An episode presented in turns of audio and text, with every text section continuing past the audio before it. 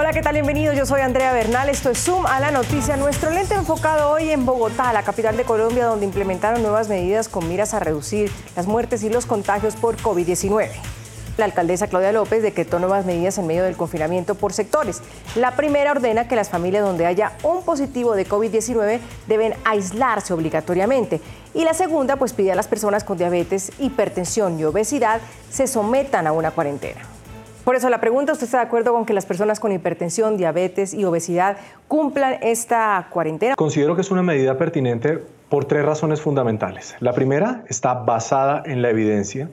La segunda busca proteger a una población de riesgo. Y tercero, es un sano desafío para la responsabilidad eh, ciudadana y para el autocuidado. La respuesta es sí. En general es una medida de prevención que en la medida en que una persona que esté descompensada con su azúcar, descompensada con su tensión y tenga una obesidad severa, se deba quedar en casa, la recomendación es que sí. La discusión no es si se debe hacer o si se puede hacer. Aquí la, duda o la inquietud que se genera es que deberá ser claro, es importante y ojalá que todos se puedan quedar en su casa porque son de alto riesgo. El problema es qué pasa cuando ellos no pueden hacerlo.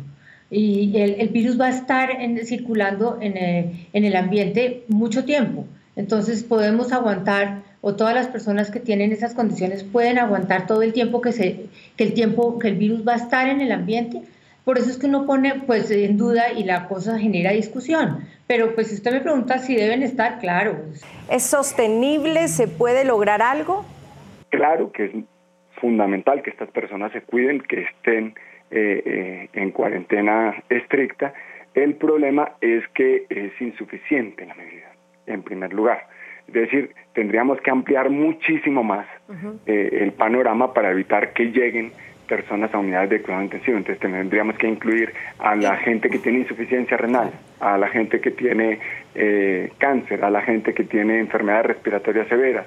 Eh, bueno, la edad de por sí sola es un factor importante. Entonces, eh, digamos que el, el, panorama debería ser mucho más amplio.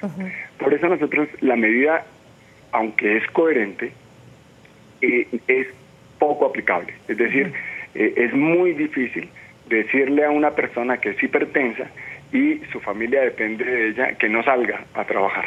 Puede escuchar más conversaciones como esta en Zoom a la noticia de lunes a viernes a las 3 de la tarde, hora de Bogotá, Lima y Quito, 4 de la tarde, hora de Caracas y de la costa este de los Estados Unidos, por NTN 24.